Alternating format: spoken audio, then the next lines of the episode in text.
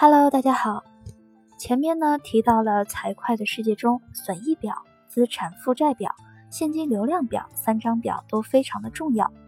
那在这个章节呢，要跟大家分享损益表的观念。损益表的基本观念其实很简单，就是让您能够看出一家公司在一段时间内是赚钱还是亏钱。从字面上解读呢，损益表等于损失或者收益的一张表，所以英文名叫做 Profit and Loss 或者 Income Statement。既然损益表代表一家公司一段时间内的盈亏，那是不是和您自己一段时间内可以存或者透支多少钱的观念很相近呢？所以我们可以由个人的观念推导到公司财报的观念。现在，请您想一想，您一个月能存多少钱？其中的逻辑又是什么呢？其实很简单。从小到大，我们都有这样的观念：薪水减去费用支出等于您存下来的钱或者透支的钱。换句话说，损益表等于收入减去支出等于账面上您赚的钱。接着，我们再分项目看细一点的逻辑，判断您一个月能存多少钱。首先，您有一份固定的薪水，也就是收入。这笔收入不大可能毫不动用全部存起来，因为我们不是神，生活无处不花钱，对吧？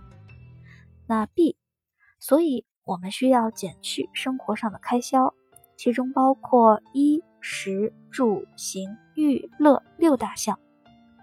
C，您正准备要存钱，结果朋友发来很多红白帖，让您能够存的金额又变少了。换成专业的财会用语，这就是其他支出。至于其他收入，是指您自己三不五时跑去买彩票，不小心中奖了。这种呢属于非本业，也就是您工资薪水以外所带来的收入，所以叫它其他收入。D，搞定人情世故的红白喜事费用之后，剩下的钱还不能存。因为您还有车贷、房贷的银行利息要付，换成专业的财会术语，这就是利息收入与支出。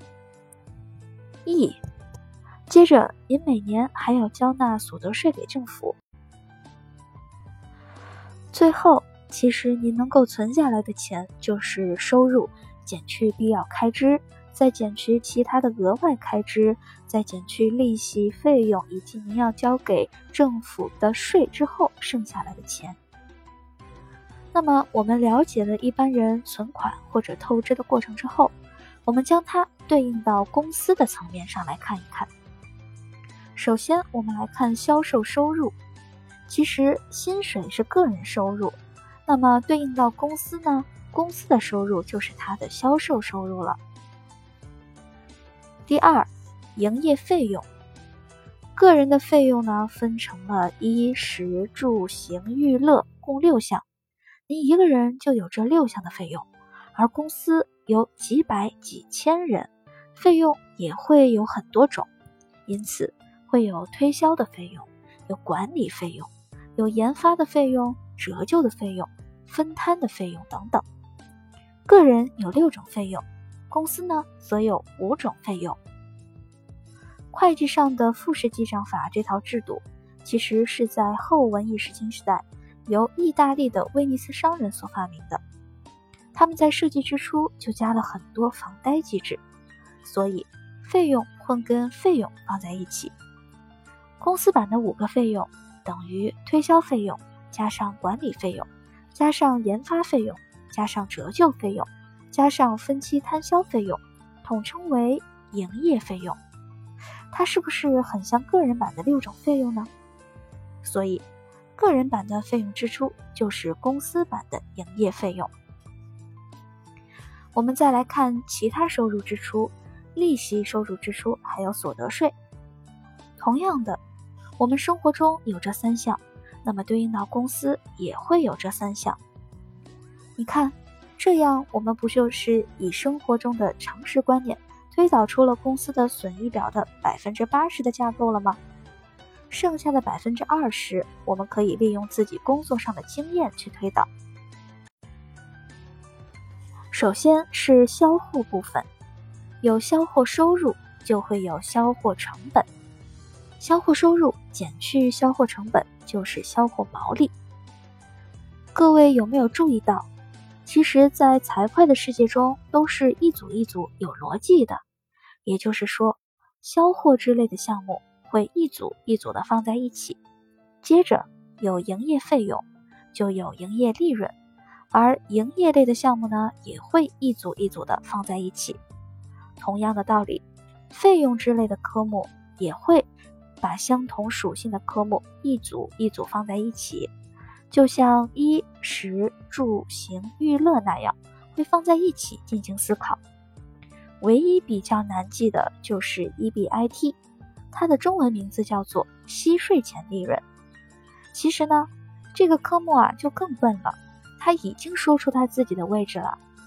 它是在所得税之前，而且又在利息之前所赚的钱，因此要放在所得税与利息支出的科目之前。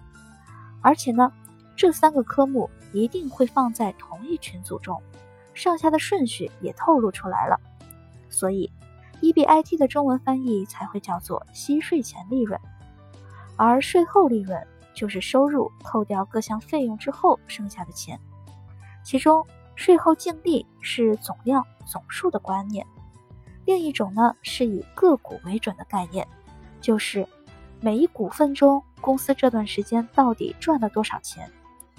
这个叫做每股获利，或者叫做 EPS。是要再次提醒大家的是，损益表的基本观念是让您看出一家公司在一段时间内是赚钱或是亏钱。从字面上来看呢，损益表是体现损失或者收益的一张报表，所以英文名字叫做 P and L。也就是 income statement。所谓的一段时间，如果是一个月，就叫做月报，例如一月一日到三十一日；一季的损益表现呢，就叫做季报；半年就叫做半年报；一年就叫做年报。因为是一段时间的损益，所以损益表是流量的观念，而不是定量的观念。换句话说呢？任何的会计科目，凡是与赚钱或者亏钱有关的，把它们放在损益表中就对了。然后我们用个人的观念，就可以推导出正确的公司版的损益表了。那今天的内容就到这里了，希望在这个章节中，大家已经学会用生活常识融会贯通，快速理解损益表的基本概念了。好，我们明天再见。